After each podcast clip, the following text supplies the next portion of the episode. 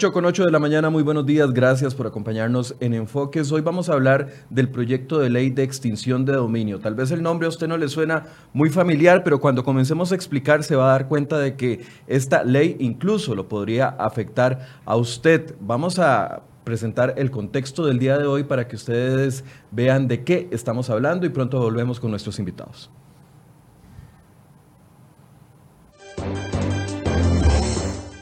Un proyecto que avanza más rápido de lo normal en la Asamblea Legislativa enciende la discusión.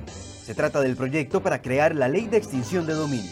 En pocas palabras, este proyecto pretende autorizar a la Policía Judicial como el OIJ y al Ministerio Público para que decomisen bienes que se adquirieron mediante delitos o bien por dinero mal habido, como el proveniente del narcotráfico. Con el dinero percibido por estos bienes decomisados, el Estado incluso se ayudaría a pagar parte de la deuda interna y externa.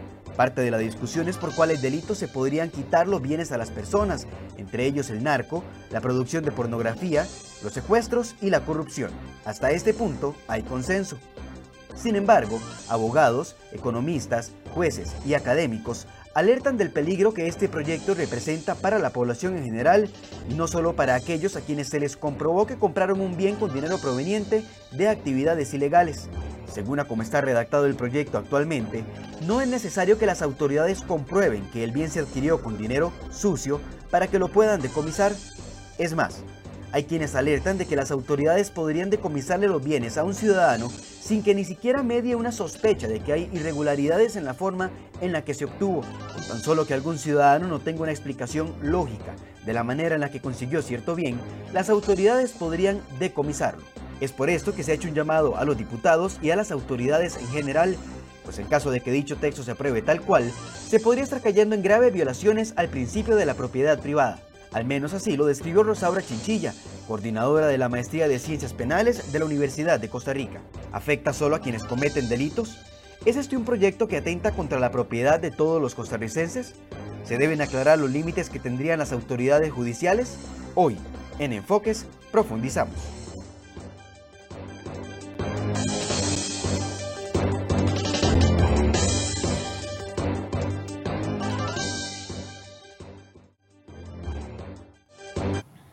Bien, y para abordar el tema nos acompañan esta mañana el economista Eli Feinzag y también el diputado Gustavo Viales, a quien les doy la bienvenida. Ellos nos van a ayudar a poner en contexto la situación que está pasando con esta ley que al principio fue muy reclamada por todos. ¿Cuál es el gran problema que señalaban las autoridades judiciales? Bueno, que llegaban y se perseguían a un narcotraficante o a alguien dedicado al crimen organizado y esta persona podía llegar a ser condenada, pero como los bienes o como todo lo que había logrado adquirir casas, carros, etcétera, eh, los ponía a nombres de terceros o a nombres de terceras personas y entonces cuando cumplen su condena llegan y logran eh, obtener de vuelta los bienes y no hay un castigo en ese sentido. Bueno, le doy la bienvenida a don Gustavo Viales, presidente de la comisión que analiza este proyecto. Buenos días, don Gustavo. Muy buenos días, un gusto estar nuevamente acá discutiendo este tema que para mí es eh, de absoluta relevancia y necesario para el país. Y Don Eli Feinstein. Buenos días, Don Eli. Buenos días, Don Gustavo. Buenos días, Michael. Y buenos días a toda la audiencia. Eh, como siempre, un placer estar por acá. Eh, un proyecto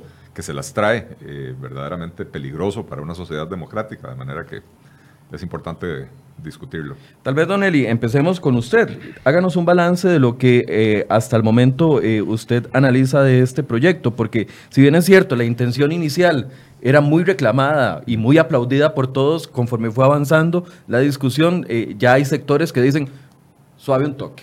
Así es. Eh, la idea de la extinción de dominio viene dando vueltas en la Asamblea Legislativa desde hace muchos años, ¿verdad? No, no, no es un invento eh, de la actual Asamblea Legislativa. el problema fundamental con el concepto de extinción de dominio es que violenta todos los principios de la justicia en un sistema democrático. Eh, y son principios que además están grabados en la Declaración Universal de los Derechos Humanos. Eh, el artículo 10 o 11, no recuerdo, de la, de la Declaración de los Derechos Humanos, dice que toda persona es inocente a menos de que se demuestre lo contrario. Eso es un derecho que tienen las personas a ser consideradas inocentes a menos de que se demuestre lo contrario. Eh, y el artículo 17 de la, de la Declaración de los Derechos Humanos protege el derecho de las personas a la propiedad privada. Bueno, a la propiedad privada y a la propiedad común. En realidad el artículo protege ambas cosas, ¿verdad? Este, y este proyecto de ley tiene, la, eh, no, este proyecto de ley, el concepto de la extinción de dominio en general, tiene el problema de que en aras de combatir el narcotráfico, eh, invierten estas cosas. Entonces ya las personas no son inocentes hasta que se demuestre lo contrario. Las personas son sospechosas hasta que logren demostrar su inocencia. Eh, y muchas veces demostrar la inocencia es imposible. Y le voy a poner un ejemplo mío. Yo compré mi casa hace 12 años. Eh, por motivos fiscales uno tiene la obligación de guardar papeles durante 5 años. Si a mí alguien hoy viene y me dice cómo compró esa casa, no tengo documentos para demostrarlo no tengo los estados de cuenta bancarios donde hice las transferencias, no, eh, no tengo. Perfectamente don Gustavo viene y me acusa a mí de, que me enriquecí ilícitamente y, digo, don Gustavo porque lo tengo aquí enfrente, ¿verdad? Pero no porque crea que sea una persona irracional. Eh, y, cómo demuestro yo que soy propietario de esa o que la, o que la adquirí eh, lícitamente. lícitamente, ¿verdad? entonces se invierte el principio de la carga de la prueba en, una sociedad democrática que respeta los derechos humanos, quien acusa tiene la obligación de demostrar la culpabilidad del acusado. Tiene que aportar las pruebas. Eh, en extinción de dominio, el acusador solo tiene que levantar una sospecha. y, el, y, la persona acusada tiene que ver cómo hace para defenderse. Defensa que puede tomar muchos años, defensa que puede ser muy costosa y defensa que dice la ley que nadie le va a pagar a uno, porque si al final de cuentas a uno lo, o sea, uno logra demostrar la licitud de la adquisición de sus bienes, no hay compensación. Aquí tal vez uno de los agravantes o de las situaciones que más se critican antes de darle la palabra a don Gustavo para que nos dé una actualización de cómo va avanzando el proyecto es el hecho de que no se tiene que demostrar un delito o castigar a la persona penalmente para que se le puedan tomar los bienes. Es decir, me explico, si a Michael lo acusan de narcotráfico y Michael pasó propiedades a sus tíos, a sus abuelos, etcétera, etcétera, actualmente, a como está la ley, esas de propiedades quedan decomisadas o grabadas de una u otra forma y cuando se termine el juicio en la etapa final y un juez determine de que yo soy culpable, ahí sí me quitan el, el bien. En este proceso, esta culpabilidad no se tendría que demostrar para adquirir el Estado el bien. ¿Estoy en lo correcto? Así es, ese, es el principio de la extinción de dominio, es que no hace falta demostrar eh, eh, que se cometió un delito, sino simple y sencillamente sospechar que los bienes provienen de actividad delictiva o que el propietario de los bienes no pueda demostrar de dónde salió eh, esto. Y otra cosa muy grave que tiene el proyecto es que eh, eh, la, definición, originalmente en el proyecto se hablaba de actividades ilícitas, lo cual es gravísimo porque parquearse en, franja amarilla es una actividad ilícita. Y entonces eso le daría pie a algún loco a, expropiarle a usted el carro porque se parqueó en franja amarilla. No, hay, no hay proporcionalidad, es un concepto absolutamente desproporcionado. Para tratar de corregirlo, los diputados en la actual legislatura le cambiaron la, redacción y ahora se habla de bienes eh, adquiridos o bienes sin causa lícita aparente. Y entonces, sin causa lícita aparente, nuevamente pone el peso de la prueba sobre la persona que se defiende, eh, liquida el principio de inocencia, como que, decía, está en el artículo 11 de la, de la, Declaración de los Derechos Humanos, ¿verdad? Entonces esta es una ley que no solo sería inconstitucional, sería eh, anticonvencional en el sentido de que va en contra de las convenciones internacionales eh, que el país ha, ha, suscrito. Y en efecto, no hace falta demostrar que hubo un delito, no hace falta demostrar que hubo un crimen para que a las personas arbitrariamente las despojen de sus, de sus bienes o de sus activos. Esta ley se ha discutido, este proyecto de ley ha llevado un proceso bastante atropellado dentro de la Asamblea Legislativa. Recuerdo que hace unos meses, como bien lo dijo don Gustavo eh, Viales, estuvimos aquí discutiendo el tema. En ese momento, don Gustavo, recuerdo que el Ministerio Público, el OIJ, la Corte, el ICD les golpearon a ustedes la mesa fuertemente, públicamente, y les dijeron que a como iba el proyecto, en ese momento no iba a funcionar para lograr quitarle al narcotráfico el, eh, los bienes adquiridos ilícitamente. Ustedes adoptan un texto sustitutivo donde incluyen lo que eh, el Ministerio Público y la Fiscalía solicitan y ahora el resto del país les golpea la mesa a ustedes. ¿Cómo están ustedes en este tema? Bueno, yo quiero iniciar indicando que celebro eh, la reacción de medios de prensa, la reacción de sectores en relación a este proyecto de ley. Porque precisamente cuando nosotros sacamos el proyecto de la comisión, eh, tuvimos una reacción muy fuerte y, la, la, ciudadanía lo recordará eh, de la Fiscalía, del OIJ, del ICD, indicando que el proyecto prácticamente no servía, que necesitaban mayor apertura, que necesitaban mayores este, cualidades para poder acercar el proyecto a lo que ellos entendían como, como necesario. Y bueno, eh, nosotros tuvimos la primera barrera, y yo coincido con muchos de los principios que indica acá don Eli. Me parece que el proyecto de ley es necesario para atender como una herramienta importante el crimen organizado, la, corrupción y también el narcotráfico.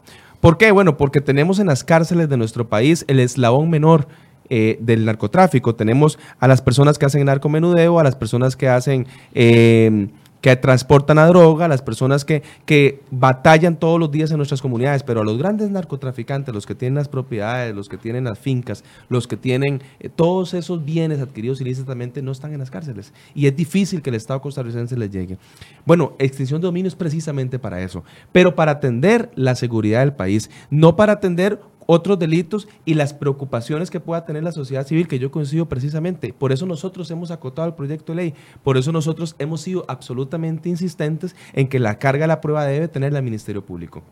Porque a un ciudadano normal, a un ciudadano decente, honesto, por una simple sospecha no se le puede atacar indicando que sus bienes para mí son sospechosos, sino que el Ministerio Público tenga una prioridad de casos sobre cuál puede activarse extensión de dominio y, y deba tener también un expediente eh, debidamente eh, compuesto con la prueba para poder indicarles que nosotros no tenemos verificación de que sus bienes han sido adquiridos lícitamente. Y ahí es donde se puede activar. Pero en otros casos, como se ha venido estableciendo, me parece que puede ser una herramienta peligrosa y nosotros hemos tenido la absoluta preocupación para evitar que eso suceda. Rescatamos lo bueno del proyecto de ley, queremos acotarla en seguridad y en narcotráfico, pero resguardando siempre las, las condiciones ciudadanas y los derechos. Actualmente, a como está eh, en el avance, porque es que es difícil seguirle la huella a, este, a, este, proyecto porque todos los días cambia algo o todas las semanas cambia algo. Actualmente, como está, no está limitado solo a delitos de narcotráfico y crimen organizado, sino también incluye delitos tributarios, ¿cierto? Vamos a ver, recordemos que en la discusión que se dio antes de aprobar eh, el texto sustitutivo, tuvimos una reacción muy fuerte de la señora fiscala, del director del OIJ, del director del ICD, indicando que el proyecto debe aplicarse a toda actividad fuera del ordenamiento jurídico. ¿Qué quiere decir eso? Pues absolutamente a todo. Uber, por ejemplo, era eh, la principal eh, objetivo del proyecto de ley, porque era una actividad fuera del ordenamiento jurídico que podía ingresarle, si usted no demostraba los bienes que habían sido adquiridos por medio de una otra actividad que no fuera Uber, le entraban sus carros, le entraban a sus propiedades, etcétera. Bueno, eso no es el objetivo del proyecto de ley. El objetivo del proyecto de ley es para quitar la riqueza, aquello que nos está dañando la sociedad, que es el narcotráfico. Nosotros lo acotamos a una lista de delitos eh, provenientes de la ley vigente de crimen organizado. Hace falta, y coincido, acotar más esa lista. Incluye delitos tributarios, incluye corrupción, incluye este, la posibilidad de que a un funcionario público le ingresen por mera sospecha y todo eso hay que acotarlo. Y yo... Eh, Enviamos el texto a consulta, estamos recibiendo las observaciones y bueno, yo celebro nuevamente que exista esta reacción porque nos indica que nosotros efectivamente estamos en lo correcto. ¿Hay posibilidad de arreglo? Sí, hay posibilidad de arreglo. El proyecto de ley está, falta el segundo día de mociones. Nosotros vamos a recibir todas las observaciones, incluidas aquellos abogados que nosotros eh, consultamos para mejorar el procedimiento, mejorar el ámbito de aplicación y que la preocupación que pueda tener don Eli, que pueda tener la ciudadanía costarricense, no venga el ciudadano honesto, que la preocupación la tenga la persona que está eh, inmersa en una red criminal de narcotráfico, porque a eso sí, con toda la dureza, se le pueden ingresar los bienes. Don Eli, eh, como usted bien lo decía, esto es como una excepción a la regla, esta ley, y, no, se aplica, no se aplicaría solo en este país, ¿verdad? Sabemos que hay otros países que ya la han aplicado y ha tenido resultados que algunos, dependiendo de la posición que tengan, los ven o como cuestionables o como poco exitosos. El hecho de que haya delitos tributarios incluidos en esto eh, pone en mayor inseguridad jurídica a los ciudadanos. Eh, Vamos por partes. A ver, sí es cierto que leyes de extinción, de dominio han sido aprobadas en otros países. Salvador, Colombia. Colombia tiene 22 o 23 años de tener extinción de dominio. Dígame usted si Colombia logró darle un golpe al narcotráfico. Lo único que lograron en Colombia, tangible, con, con, las leyes de extinción de dominio, es acabar con, aquella, con aquel romanticismo del narcotraficante que vivía en haciendas con, con 25 mujeres y zoológicos y avionetas y... Eh, eh, porque ahora los narcotraficantes saben que tienen que volar por debajo del radar de la ley, porque si no, llegan y les quitan la hacienda y las 25 mujeres y, y, todo lo demás, ¿verdad? Eh, entonces, pero no disminuyó la actividad del narcotráfico. En Costa Rica tenemos un problema serio de trasiego de narcotráfico, aparte del, problema interno de consumo de drogas, ¿verdad? Tenemos un problema serio de trasiego de, drogas y prácticamente la totalidad provienen de Colombia. Y llegan a Costa Rica y en Costa Rica hacen el trueque los colombianos con los mexicanos, porque los mexicanos son los que la transportan hacia el norte y los que lo, y, los que la llevan a Estados Unidos, ¿verdad? Entonces, no nos, hagamos, no nos hagamos los inocentes. Colombia tiene 23 años con extinción de dominio. México tiene más de 10 años con extinción de dominio. Han logrado erradicar el, el narcotráfico. Han logrado darle un golpe real, más allá de golpes mediáticos que en alguna ocasión llegaron y le, quitaron a alguien 10 casas o lo que sea. ¿Le han dado un golpe certero al, al narcotráfico? No Brasil tiene, no sé hace cuántos años, una ley de extinción de dominio para combatir la corrupción. Bueno, Brasil es el país del lavallato. ¿Impidió la extinción de dominio y la corrupción? No.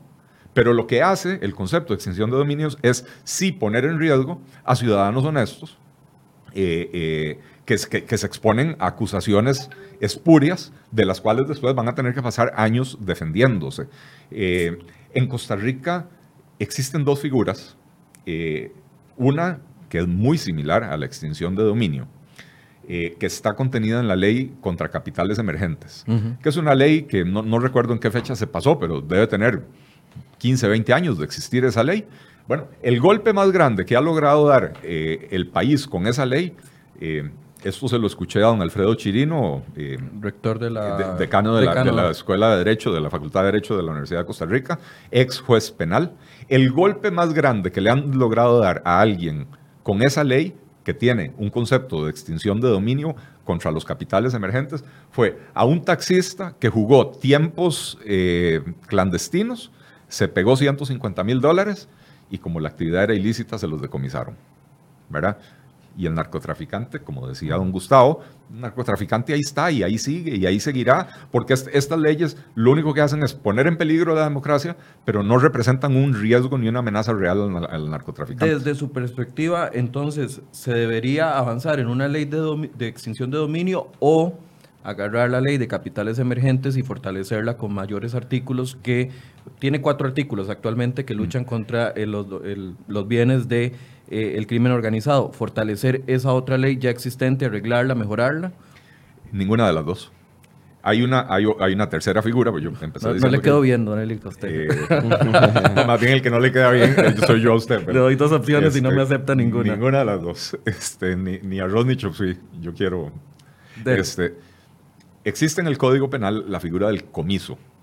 El comiso, vos hacías referencia eh, anteriormente, es cuando una persona ha sido condenada en un juicio y entonces se procede a quitarle los bienes procedentes de la actividad delictiva o los bienes utilizados para delinquir. Pero posterior a la comprobación del delito. Vamos a ver. La el, comiso tiene muchos defectos y casi no se usa y no ha sido muy efectivo, eh, en parte porque tiene una definición muy restringida. Eh, el narcotraficante no pone los, bienes a su, a su nombre. Exactamente. Y entonces, cuando lo condenan, no hay nada que quitarle. Bueno, entonces, en vez de inventarnos un, un, concepto propio de regímenes totalitarios, como, el, como es la extinción de, dominio, ampliemos el concepto del comiso y para incluir bienes que se demostró que han participado en la actividad delictiva, aunque no estén a nombre de la, de la persona que fue encontrada culpable. Si, si se puede demostrar que don Juan Pérez Sandoval es un narcotraficante y que él para su, para su negocio utilizó una finca en Matina, eh, se compró un, una hacienda en Siquirres lo que sea, ¿verdad? Y esas propiedades no aparecen a nombre de él, bueno, que previa condena se le puedan confiscar esas propiedades que se demostró que estuvieron involucradas en la actividad, en la actividad delictiva de don Juan Pérez Sandoval, pero nunca antes de la condena. El ciudadano honesto, el ciudadano que hace el esfuerzo diario para tener eh, su capital, no, no debe en un, en un país democrático tener el, el temor de que una ley de estas lo pueda afectar. Y ese principio yo yo este, lo comparto y he tenido la preocupación absoluta para que el proyecto de ley no se venga en, en, relación a los ciudadanos. Y por eso tuvimos un pleito y nos expusimos mediáticamente nosotros, los Claro. diputados, contra las críticas del Poder Judicial, porque nos decían que no incluíamos delito tributario, entonces estábamos defendiendo a los evasores, que no incluíamos corrupción, entonces estábamos defendiendo a los corruptos. Y eso no es así, porque el, el país ha diseñado las vías ordinarias para poder ingresar a esa, a esa normativa.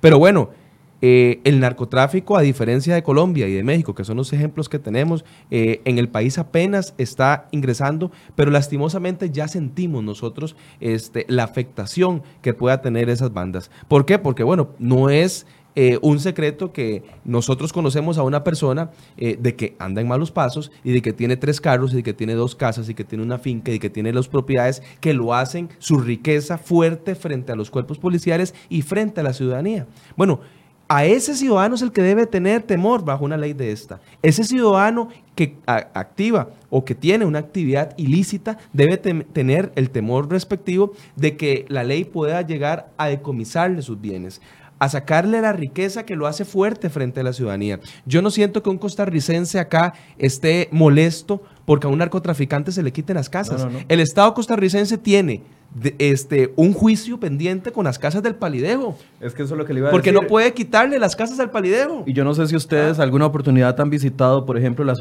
las bodegas que tiene el ICD aquí en Esa- Bruca. Está lleno de carros de lujo, de relojes Eh, eh, exactamente. de hace 20, 25 años. Y, y el Estado no tiene la capacidad El, de sostener el- eso. el- el Estado costarricense no puede estar pagando mantenimiento de esas propiedades, no puede estar este, asumiendo el costo de mantener esas propiedades porque no puede extinguirlas. Extinción de dominio, como yo la concibo, va para eso. Entonces, dígame el ciudadano honesto si puede tener temor del narcotraficante que está este, lastimando la juventud de este país en las comunidades y en los barrios pobres de nuestro país, vamos a tener la dificultad de quitarle sus carros o vamos a tener la dificultad de quitarle sus casas. Hacia ahí quiero yo la dureza de esta ley entrándole a esas redes criminales, pero no al ciudadano que pueda tener, por ejemplo, la posibilidad de adquirir una actividad económica. Eh, y es ahí donde yo consigo. Es, la ley puede ser dura, pero no para el ciudadano honesto. Pero para usted sí es necesario aprobar una Yo ley creo, de yo- extinción de dominio. bueno, lo- la veo necesario por los niveles de, de criminal- criminalidad que ha, veni- que ha venido as- asumiendo el país.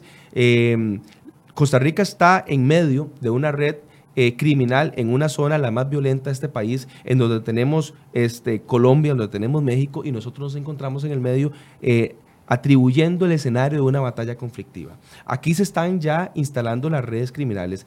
El narcomenudeo, eh, el narcotráfico viene aquí asumiendo eh, una posición de capital emergente fuerte. Tenemos lavado de activos, tenemos, tenemos este, redes criminales y tenemos corrupción, etcétera, que nos ha venido a nosotros sumergiendo. Y yo creo que una herramienta que venga a aplacar eso siempre va a ser necesaria. Y don Gustavo, ¿por qué no fortalecer las figuras que ya existen como el comiso y el decomiso?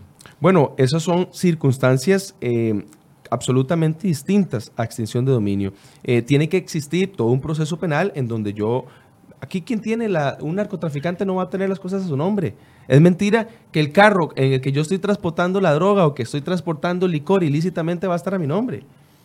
Pero si lo encontramos y usted no sabe demostrar la licitud de ese bien y está inmerso en una banda organizada, que el proyecto de ley venga a atender directamente esos delitos y en una causa que se venga estableciendo donde el Ministerio Público tenga la carga de la prueba y usted no logre demostrar, puede entrarle.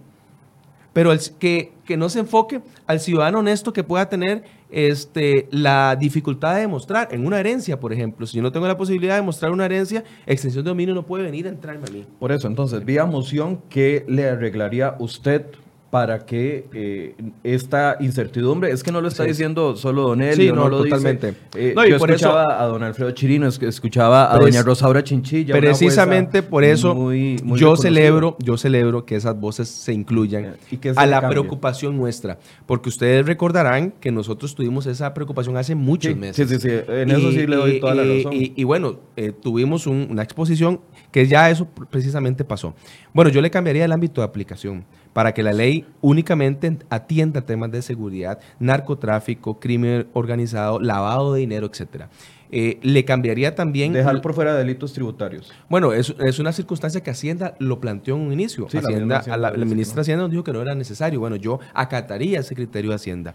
Eh, abriría más posibilidades para que la carga de la prueba la tenga el Ministerio Público como nosotros lo hicimos. El proyecto de ley lo que quería el Poder Judicial es que la carga de la prueba la tuviera el ciudadano, pero nosotros agregamos en la modificación del artículo que la tenga el Ministerio Público. Y en, eso, en esos dos campos eh, activaría una serie de iniciativas para que la ley funcione, pero para eso. Bien, ya casi le digo, le doy a don Eli eh, tiempo para que haga una réplica con respecto a esto que plantea don Gustavo. Escuchemos qué opina el director del OIJ, que le dio declaraciones a los colegas de Canal 13 y, y de la Asamblea Legislativa, más bien a los colegas de la Asamblea Legislativa, y vamos a escucharlos. Superen el concepto eh, tradicional de derecho penal, que eliminen el pensamiento de que tiene que haber una demostración absoluta, certera y más allá de toda duda de que los bienes tienen connotación delictiva. Porque si asumen eso como premisa, están trasladando todo el conocimiento del caso al ámbito de lo penal. Y lo segundo, que entiendan que los conceptos que deben utilizar para determinar cuáles son las fuentes de las que pueden provenir los bienes, eh, se relacionan con actividades ilícitas, no con delitos. Además, deben superar el concepto y el pensamiento también de carácter penal de que eh, hay una reversión del principio de la prueba eh, y entender que este bien se dirige contra los bienes y no contra las personas, por lo que hablar de presunción de inocencia y hablar de temas relacionados con el derecho penal no tiene ningún sentido. Superen el Bueno, eh, que supere ese pensamiento de la, de la reversión de la prueba, le dice el director del OIJ, don Eli. Vea, eh, me da la impresión, viendo la imagen, que, que todavía tengo como tres pelos más que el director del, del OIJ y se me pararon.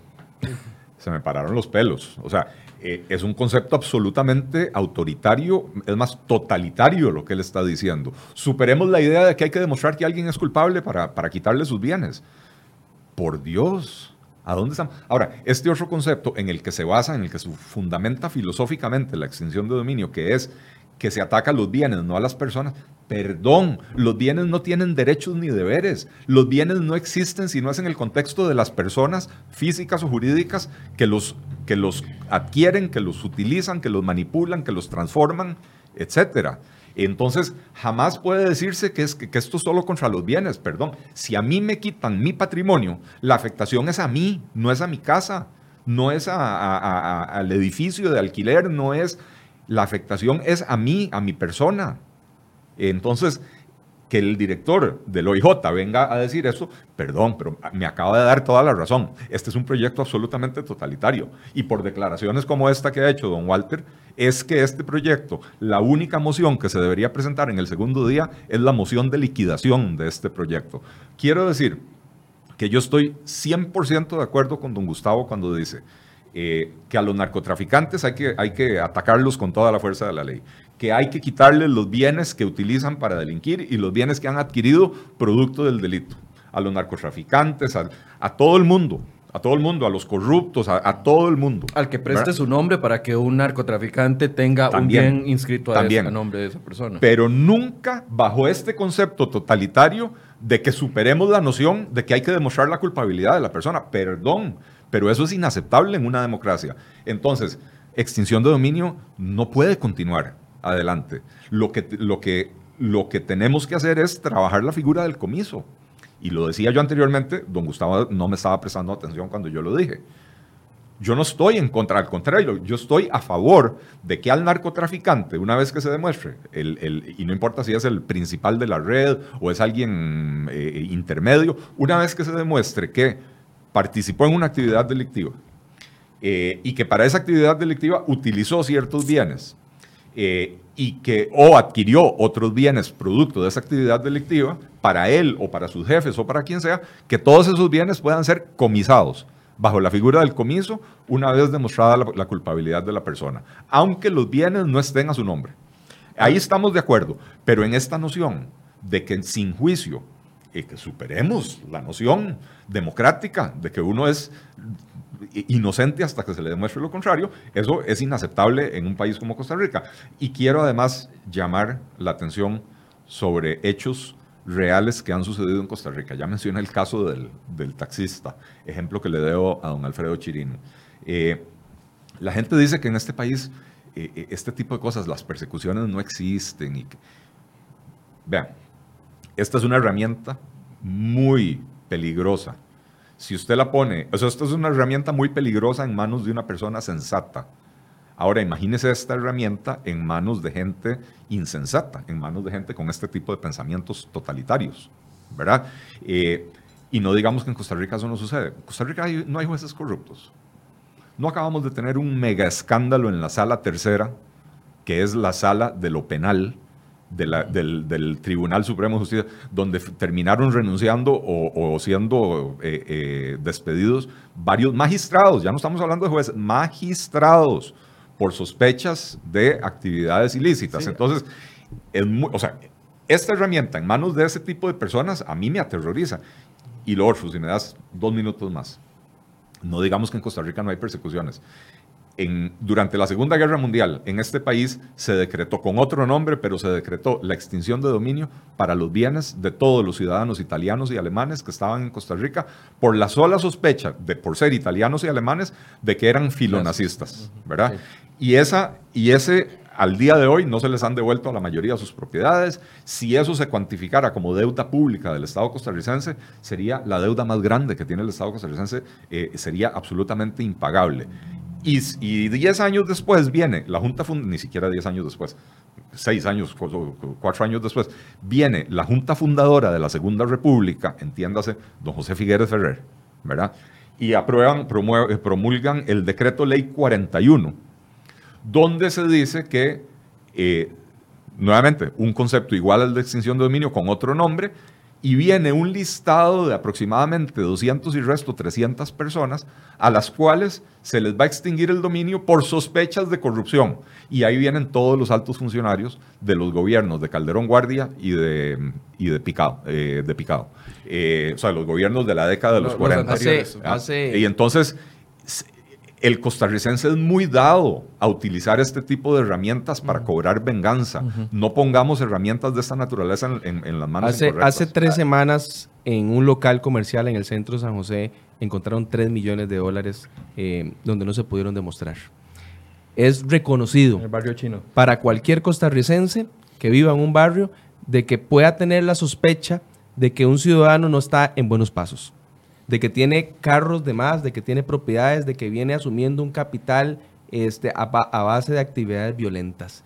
Eh, cuando un ciudadano costarricense no puede estar en la estación para poder abordar un bus, cuando un ciudadano no puede caminar por una acera, porque el narcotráfico viene apoderándose de esos espacios públicos, acumulando riqueza que el Estado costarricense no puede intervenir me parece que esta es una herramienta donde puede entrar con dureza. La constitución política y las leyes de nuestro país eh, protegen la propiedad privada. Y en eso yo, Gustavo Viales, diputado de la República, soy absolutamente consciente de que un ciudadano no puede estar guardando las facturas para defenderse. Pero esa propiedad adquiría lícitamente esos derechos y, esa, y ese fuero constitucional y legal no podemos trasladárselo al narcotraficante que con sus millones de dólares adquiere un hotel para lavar el dinero que adquiere producto narcotráfico que está envenenando nuestra juventud. Ahí es donde yo quiero situar extensión de dominio. Las declaraciones de don Walter, pues yo disto absolutamente de él y lo he hecho en diferentes foros y ha quedado constancia de que nosotros no queremos esta ley para que el ciudadano tenga que estar guardando las facturas para demostrar cómo compró su carro. O consiguiendo las de hace 15 años. O consiguiendo las de... Eso es imposible siguiéndolas desde hace 15 años. Aquí en esta misma mesa estuvo la fiscala general defendiendo el proyecto distinto a lo que nosotros estamos planteando. Y bueno, ya tenemos una presión social que yo, reitero, celebro en relación para que este proyecto se sitúe de manera eh, distinta. Vamos a fortalecer el proyecto de ley dándole las garantías necesarias, dándole al Ministerio Público la obligación de demostrar, pero circun, circunscribiendo el proyecto para que sea dirigido únicamente para narcotráfico, para crimen organizado, para lavado de dinero. Aquí todo el mundo se sorprende de que un local comercial, un restaurante, no pasa nadie. Pero sabemos de que es producto de lavado de dinero para poder nosotros eh, alcahuetear una banda organizada que está afectando nuestra juventud. Yo creo que esta herramienta puede dirigirse para eso. Pero ahora ahí yo, yo cuando escucho a la fiscala general, cuando escucho a don, al director del OIJ, casi que siento que nos están pidiendo eh, un, acto de fe, un, paso de fe en confianza en ellos de que la herramienta no se va a utilizar mal. Pero bueno, ya lo, Don Eli se me adelantó, yo, yo me voy más allá. Teníamos un fiscal general que archivaba a dedo y escondía a dedo, Jorge Chavarría Guzmán escondía a dedo los casos de corrupción de sus allegados o cercanos. Y, lo, y, y, sí investigaba otros. Entonces, yo sí concuerdo con Don Eli, la herramienta se puede utilizar para mal. Más allá de eso, me preocupa que el involucramiento del ICD, no porque desconfíe del actual director del ICD. Puede ser prejuiciado. Pero, pero el ICD lo establece el Poder Ejecutivo y puede, claro, o sea, dirigir, dirigirla. Utilizarse para persecución política. Hablemos hipotéticamente, podríamos tener un presidente que, que tenga una tendencia a la corrupción y, que quiera perseguir a sus enemigos políticos. Vamos a ver, no solamente del gobierno, en, en régimen de competencia, a como estaba la ley planteada, eh, si yo considero de que la empresa que está en régimen de competencia está evadiendo impuestos, nada más la denuncio. Entonces llegan y le decomisan los carros, le inmovilizan las cuentas, eh, le decomisan todos los bienes. Al final la empresa logra demostrar, pero tiene un daño moral. Y eso es lo que yo y nosotros y muchos diputados de la Asamblea Legislativa queremos proteger. Ahí le quiero poner un ejemplo para que usted me explique cómo, cómo piensan afinar esa, esa, esa área. A ver, un narcotraficante le traslada, no sé, a nombre de su mamá o de la vecina o de una señora, eh, una casa. Y en la casa esa señora, para aparentar eh, que, que, es de ella, mete todos sus muebles, mete todas sus cosas, sus pantallas, sus bienes adquiridos lícitamente.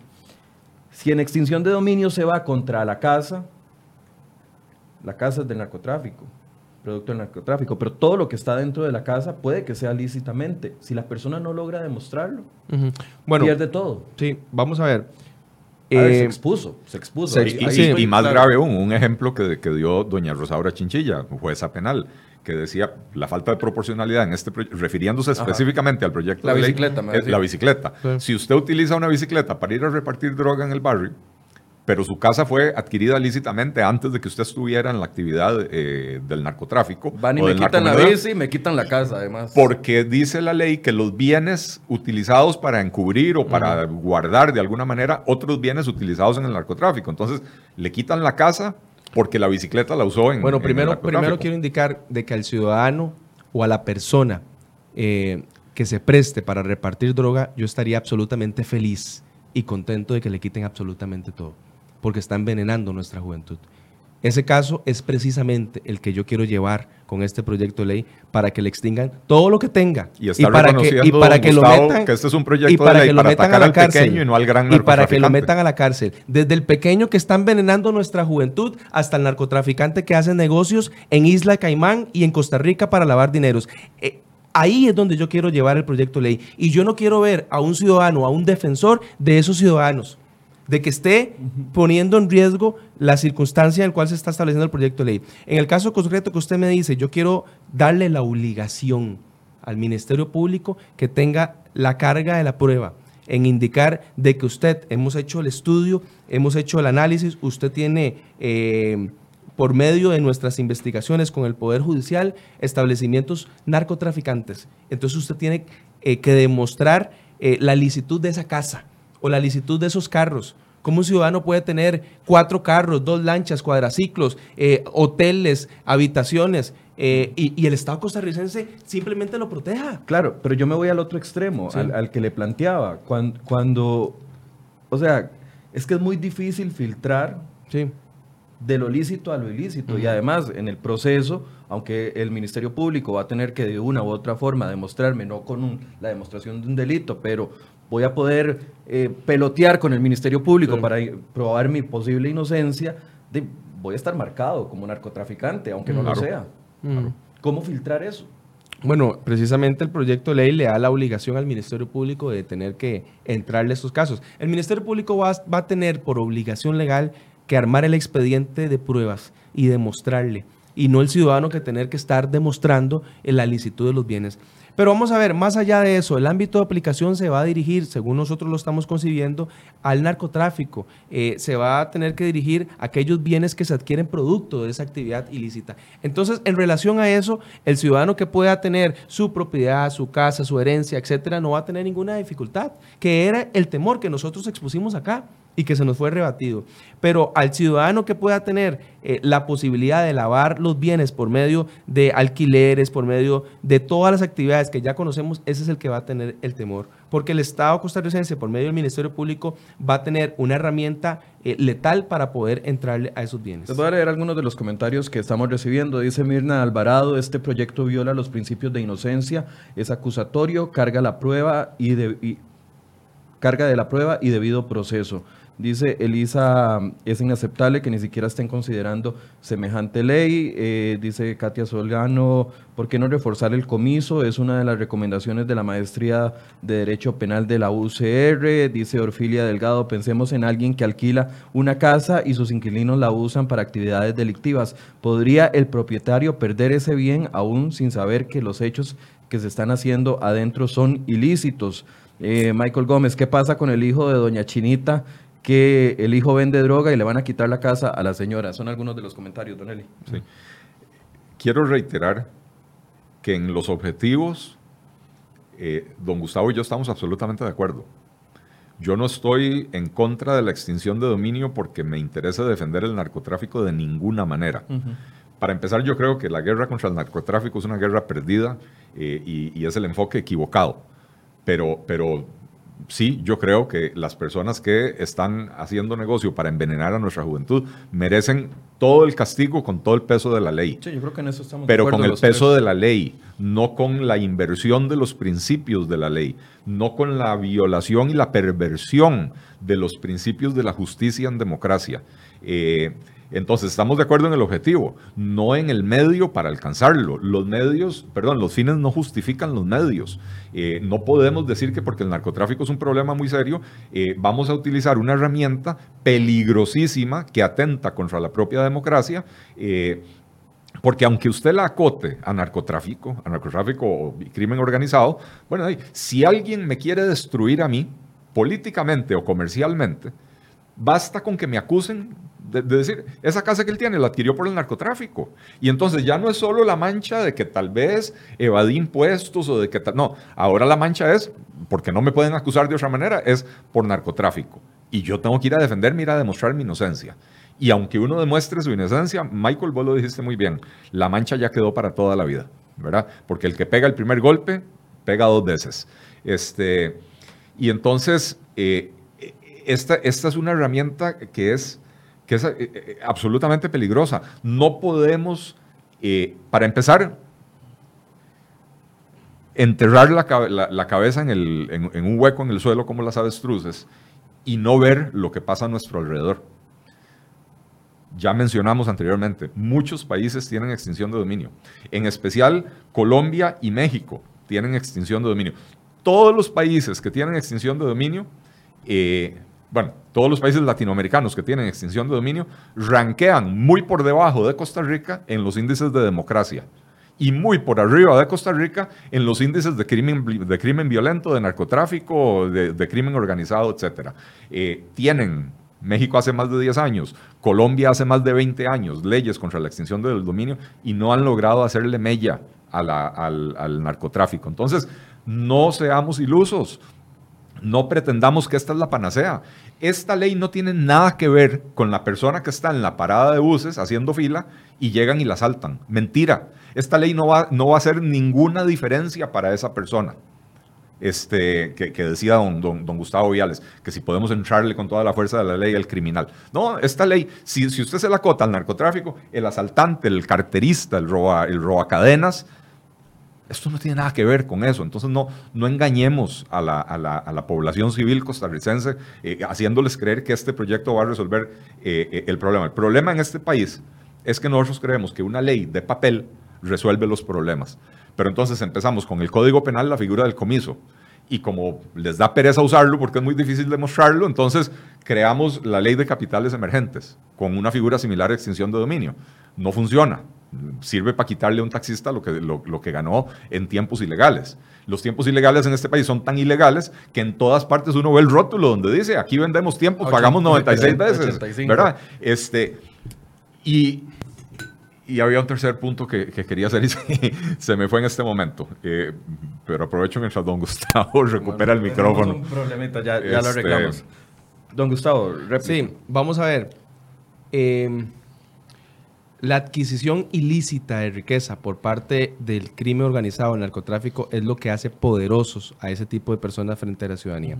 Un narcotraficante no es común frente a un ciudadano normal porque tiene la posibilidad de tener riqueza, porque tiene la posibilidad de tener este, la posibilidad de pagar este, la adquisición de armas de grueso calibre, de adquirir también vehículos para transportarse, de adquirir también los medios para difundir esa riqueza. Y al, hacer esa actividad está poniendo en riesgo a la ciudadanía. Y por supuesto que tiene en riesgo al ciudadano que se estaciona en la parada de un bus. Por eso, por supuesto que tiene en riesgo al ciudadano o al joven que sale de un colegio, porque le están vendiendo droga.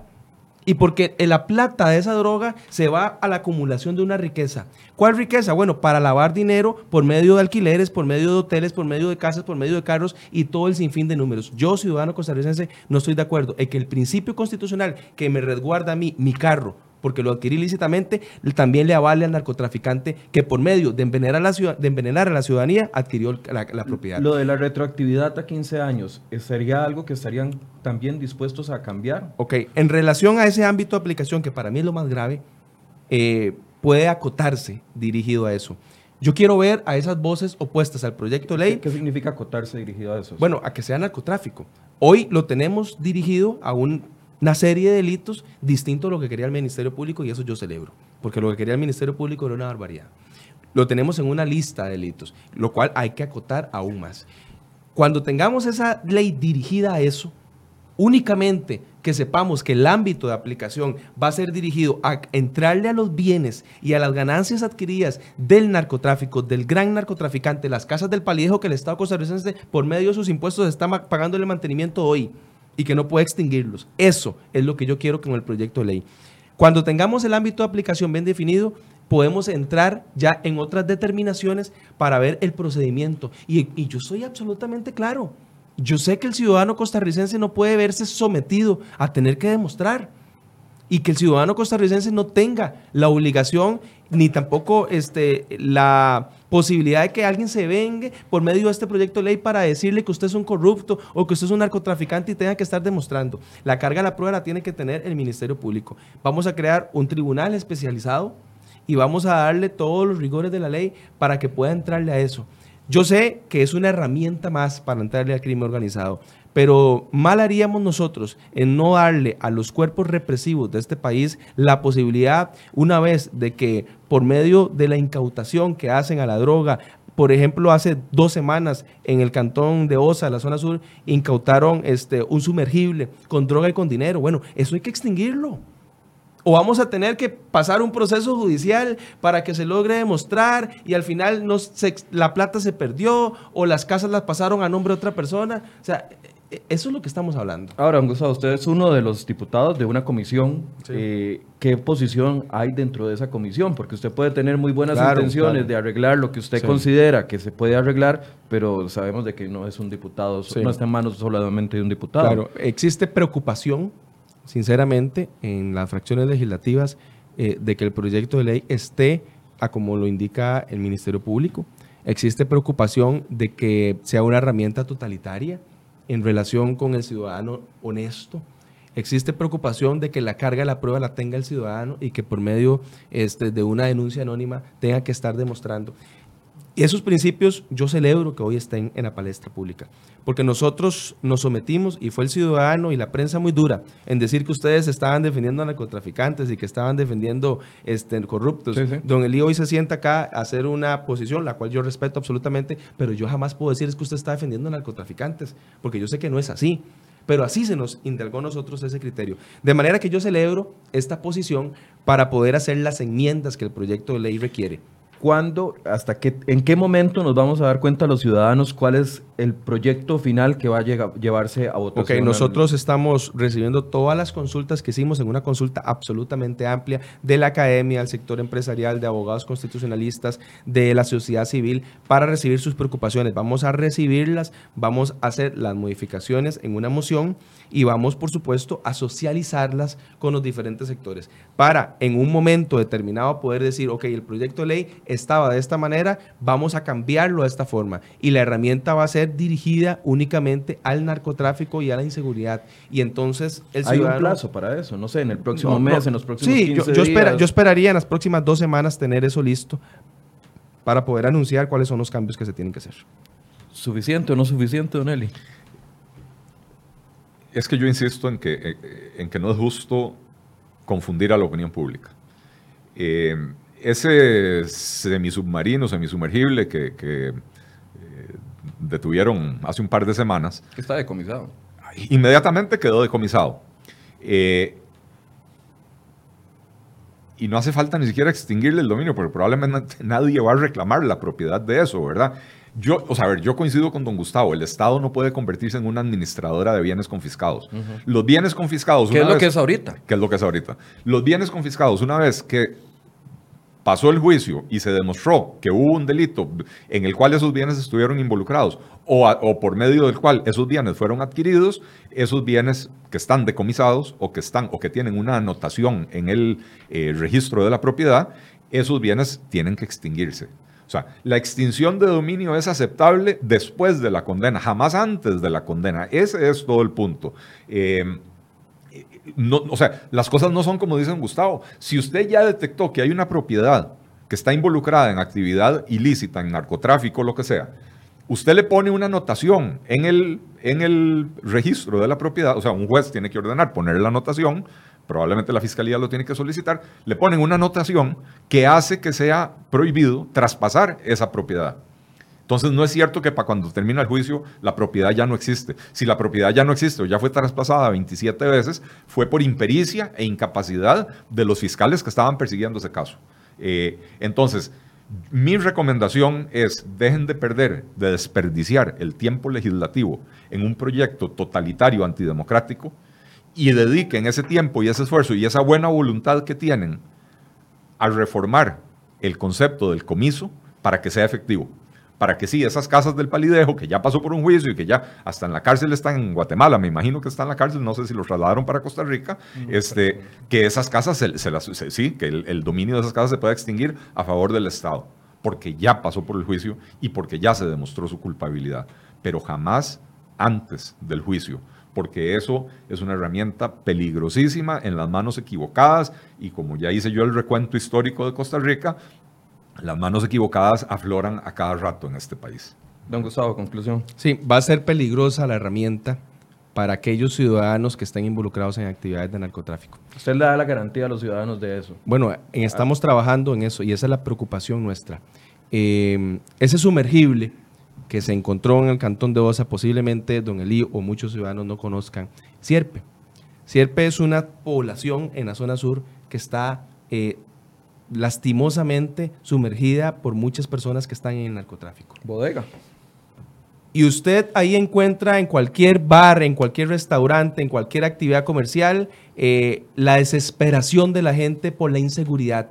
Porque producto de ese sumergible, las personas tienen carros, las personas tienen casas, las personas tienen bodegas, las personas tienen alquileres y las personas tienen riqueza. Riqueza que utilizan en contra del ciudadano honesto, al cual le estamos dando el mismo derecho. Entonces, queremos atribuirle el derecho constitucional de la propiedad privada a la persona que con su salario adquiere un carro. Igual al que agarró la droga, ese sumergible, la vendió y se compró otro carro. No, queremos Entonces, aplicarle puede- el comiso a esa eso. segunda persona. Yo quiero ser absolutamente claro acá, de que esa ley queremos dirigirla a eso. Y que un ciudadano venga acá a decirme, es que estoy en contra de que le quiten los bienes al narcotráfico. Que queremos quitarle la droga o queremos quitarle los bienes que utiliza para lavar el dinero frente a un ciudadano honesto. Es que eh, es ahí, esa es la situación que, que nosotros queremos abordar. Obviamente existe temor porque la ley, a como lo estaba estableciendo el Poder Judicial, que nosotros nos opusimos, daba para poder aplicarlo a cualquier ámbito de aplicación. Y nosotros tenemos la absoluta, certeza de que eso no debe ser así. Por eso estamos consultando el proyecto de ley, nos estamos asesorando para que el proyecto sea constitucional y para que sea dirigido a eso. Yo este, soy una persona que ha estado involucrada en los temas de seguridad de la Asamblea Legislativa y considero absolutamente de que esta es una herramienta necesaria para poder eh, fortalecer las herramientas represivas, para poder en el país paliar la situación de inseguridad y de narcotráfico. Bien, vamos a darle seguimiento al tema y, quiero comprometerlos públicamente a que nos volvamos a sentar en un mes, 15 días, 22, cuando ustedes estén listos. Bueno, yo, quiero aprovechar para indicarle a don Eli que ojalá nos pueda ayudar en, en, en ver las modificaciones que pueda tener el proyecto de ley para ver si podemos dirigirlo, fortalecer el comienzo, otras herramientas que pueda tener para darle al Ministerio Público y al Ministerio de Seguridad las herramientas para poder hacerlo. El proyecto de ley ha dado la discusión sobre eso y yo celebro que se pueda revertir en ese proceso. Pero bueno, aquí lo que hay que hacer es fortalecerlo y yo en eso tengo toda la disposición. Los comprometo públicamente para que nos volvamos a sentar los tres. Y le ofrezco al diputado mi, ayuda para hacerle ver que este es el concepto equivocado y que lo que hay que arreglar es el, concepto del comiso y lo invito a que invite a don Alfredo Chirino y a doña Rosaura Chinchilla eh, que saben mucho más de eso porque son penalistas, yo, soy economista, ¿verdad? Eh, para ver cómo se puede ampliar la figura del comiso para lograr los objetivos que don Gustavo quiere sin poner en riesgo la democracia. Porque eh, estoy de acuerdo, nadie está en contra de que a los narcotraficantes les quiten sus bienes. el único problema es con crear una figura que aunque se pretenda que es solo para los narcotraficantes, por el hecho de que basta la sospecha para que uno sea acusado y uno tenga que defenderse, lo acusan a uno de narcotraficante y, lo meten a uno un problema por 10 años. Eh, así que con todo gusto eh, esa ayuda que me solicita yo se la ofrezco a título gratuito. Eh, usted sabe dónde encontrarme y estoy a sus órdenes. gracias. Nos vemos entonces en unos 22 días, un mes para ver cómo avanza este proyecto y con ustedes nos vemos mañana a partir de las 8 de la mañana que vamos a tener un nuevo programa de enfoques. Gracias a ambos por el tiempo y por la discusión que hemos planteado esta mañana. Muy buenos días.